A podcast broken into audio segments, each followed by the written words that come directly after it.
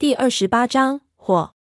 这张脸一片血肉模糊，不知道是皮肤融化了露出了里面的肌肉，还是血从他体内渗出来，覆盖在他脸上。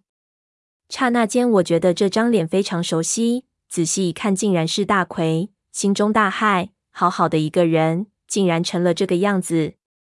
他左边脑袋上被紫檀削去一块皮，都看到骨头了，可是没有伤到里面的大脑。我看他受伤虽然重，却不至于死，心里不由大喜，忙说：“快上去，说不定还有救。”可是他却纹丝不动。我看他的眼神，竟然十分的怨毒，好像不甘心我们舍他而去。我大惊失色，但我的手已经被他的手握住，他身上那种恐怖的血红色已经迅速蔓延到我的手上来了。我就觉得手上一阵火辣的奇痒，心里大叫：“完了！”大奎嘴巴里发出含糊不清的声音，突然把我向下面拉。我想到大奎的那种全身皮肤融化的惨状，不由一阵抓狂，狠命把他的手甩掉。可是他又一把抓住我的脚，张大嘴巴，好像一定要我给他陪葬。我大叫：“大奎，你就放我走吧！这些是命，如果你还想活下去，就跟我上去，说不定还能治好。不然你拉着我陪葬也没用啊！”他听了这话，不知道受了什么刺激，发了疯一样扑上来，两只眼睛全是凶光，好像完全丧失了理智一样。突然，他就一把掐住我的脖子，想把我掐死。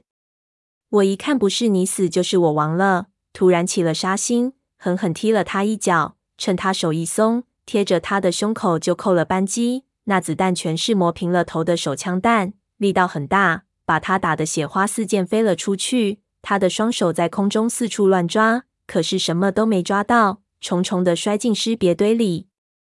这个时候，我被他抓住的那只手已经麻得完全没有知觉了，我根本感觉不到自己手还有没有抓着那树枝，就觉得身子直往下掉，忙伸出另一手去抓边上的鬼手藤，可是那手上有天心盐粉，藤蔓一下子就缩了进去，我暗骂一声，整个人滑了下去，撞在一根大树枝上。树枝上爬满了尸别，被我一撞，掉下去不少。我勉强有力气用双腿夹住，停止了继续下滑。可是四周大群的尸别又围了上来，我不由苦笑。现在我竟然有这么多死法可以选择：要不就摔死，要不就被虫子咬死，要不就毒死。老天真对我不薄。正郁闷着，突然胖子从下面爬上来，踢开几只尸别。原来这小子爬得比我还慢。他看到我，骂了一声：“你他妈的还有心思在这里趴着？你看看老子屁股上被咬的都是窟窿了！”说着就要来扶我。我大叫：“别碰我！我中了毒，你自己先走，我没救了。”胖子二话不说，一把背起我：“你拿个镜子照照，你他妈的面色比我还好，简直是面色红润有光泽，怎么可能中毒？”我一骑。低头一看，只见满手都是红色的疹子，看上去好像被几千只蚊子咬了一样。可是那红色到肩膀就停住了，现在反而在慢慢的消退，不由纳闷，怎么那毒对我没用？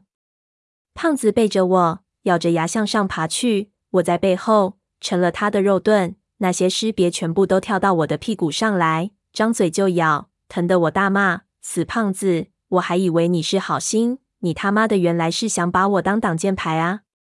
胖子大骂：“你啰嗦什么？不服气你来背我！没看见老子屁股已经没好肉了吗？”我不想和他扯淡。这九头蛇脖靠近树干的一圈挂的全是尸体，非常密集。胖子不时就会撞到一堆骨头上。幸好那些尸别也有同样的麻烦，太多的东西他们分辨不清，不少就跳到那些被我们撞得乱转的干尸上面大咬。胖子一看，觉得这是个好办法，就叫我去撞那些尸体，能拨的都给他拨一下，让他们都动起来。我虽然一百个不愿意，但是也没有办法，小命要紧。这一路上，我见一个就踢一脚，一下子我们经过的地方全是打转的尸体。这虫子的智商不能和人比，就见他们乱作一团，也不知道是来追我们好，还是去咬那些打转的尸体好。竟然停在那里，原地转起圈来。胖子趁机加快速度，一下子就拉开了距离。我们终于可以喘一口气。我的手脚经过刚才的运动，已经基本恢复了知觉。我心里暗想：我中毒时候的感觉和笔记里爷爷中毒时候的感觉一样。最后爷爷也没有死，莫不是因为这样，我身上就有了免疫力了？想着也想不明白。我看手脚已经可以动了，就让胖子给我放下来。见胖子满脸是汗，喘着粗气，心说在石台上的时候我被你背得吐血，现在算扯平了。这个时候，我突然看见有一个人坐在胖子后面的一根树枝上，对我招了招头。我一哆嗦，忙揉了揉眼睛，那人已经不见了。我以为他躲到那树后面去了，忙探头过去看。胖子大叫：“别磨蹭了，快走吧！”等一下，我一把拉住他，往左，往左。我刚刚看到个人在对我招手。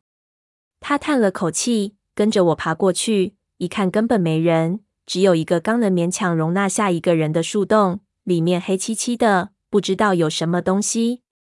胖子用手电一照，吓了一跳，只见那洞中有一堆卷起来的藤蔓，里面缠了一具已经高度腐烂的尸体，两只蓝色眼睛已经浑浊得看不到瞳孔，嘴巴张得大大的，不知道想对我说什么。胖子看着我，怎么是个死人？你该不会是看到鬼了吧？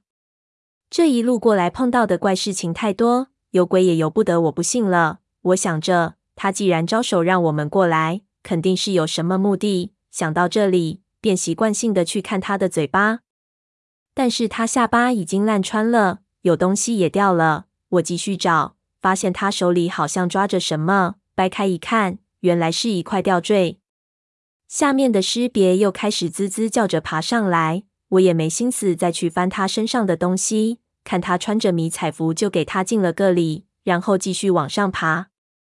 胖子爬得飞快，我们离顶部的裂缝本来就不远，三下五除二就爬了上去。我们一爬出裂口，同时往下一望，只见那些尸别好像一点也没有停下来的意思，几乎都涌到了裂口边上。胖子大叫：“还没到休息的时候，快跑！”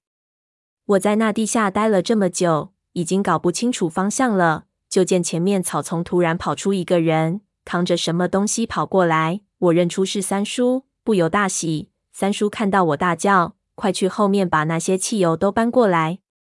我跑过去一看，原来这条裂缝和我们下到洞的地方只隔了一个矮悬崖，才十米都不到。我们的装备都还在。我看到了那几桶汽油，心头火起，心说：“好。”这下子有你们好看的！和胖子一人扛起一桶跑回去，三叔已经把第一桶全部都浇了下去。这时候那些尸别几乎已经爬到地面上了。三叔一个打火机扔下去，就见火光一冲，马上就是一阵扑鼻的焦臭。那如潮水一般的虫子瞬间就退了下去。汽油在那裂缝处形成了一道火墙，看着那些虫子在里面被烧得嗷嗷直叫，真是大快人心。我们火上浇油，把第二桶、第三桶也倒下去，一下子那裂缝里喷出来的火就几乎比两个人还高了。热浪逼过来，把我的眉毛都烧了。我退后了几步，看了看手里的吊坠，上面是一块名牌，那具尸体的名字应该叫 James。我擦了擦，放进我的上衣口袋，心说有机会就还给你的家里人。现在你就安息吧。胖子被火热的全是汗，问三叔。那两个人呢？三叔指了指后面，潘子有点不妙，好像发烧了。那小哥我就没见到了，还以为和你们在一起。我看了看胖子，胖子叹了口气。爆炸后我根本就没看见他，那恐怕是凶多吉少了。三叔摇摇头说：“不会，这人神出鬼没的，而且刚才他一直是在我们上面，就算被气浪冲散，估计也是冲到上面来了。”我看三叔的表情，就知道他也没什么把握。那闷油瓶子虽然厉害，在炸药面前还是和我们一样。如果他被气浪摔到树外面去，真的是十死无生。我们在附近找了一圈，没有什么收获，不见有人离开的痕迹。三叔叹了口气，对着我苦笑了一声。我们回到营地里收拾东西，点起篝火，把包裹里的罐头热着来吃。我已经饿得够呛了。不管是什么东西都能吃下去，三叔边吃边指后面的矮悬崖：“你们看，这营地就在这裂缝的边上。看样子，那老头子看到的树妖就是这颗蛇脖了。肯定是他们晚上庆祝的时候动静太大，把这蛇脖从裂缝里吸引了出来。幸亏我们没过夜，直接下到到洞里去了，不然恐怕早就被这蛇脖拖走了。”胖子说：“不知道那火能烧到什么时候。如果火灭了，”那些虫子再出来就麻烦了。现在天快亮了，我们快点出了这个森林再说。我匆匆扒了几口，点点头。胖子和三叔轮流背起盘子，就往树林里出发。一路上很平静，来的时候我们是说说唱唱，回去的时候我们是闷头赶路，几乎是逃命一样。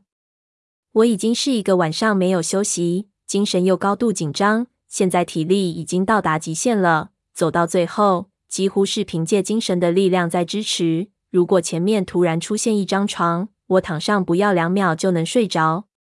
我们走了将近半天加一个早晨的时间，走出了那片树林，然后翻过那泥石流形成的石头小坡，终于看到了那亲切的小村庄。我们不敢松懈，先把潘子送到了村里的卫生所。那个赤脚医生过来一看，眉头大皱，忙招呼护士过来。我往那凳子上一躺，才听他们说了两句话，就睡着了。那是真的累到极点的睡眠，一个梦都没做，也不知道睡了多久。醒过来的时候，就听见外面乱作一团，不知道出了什么事情。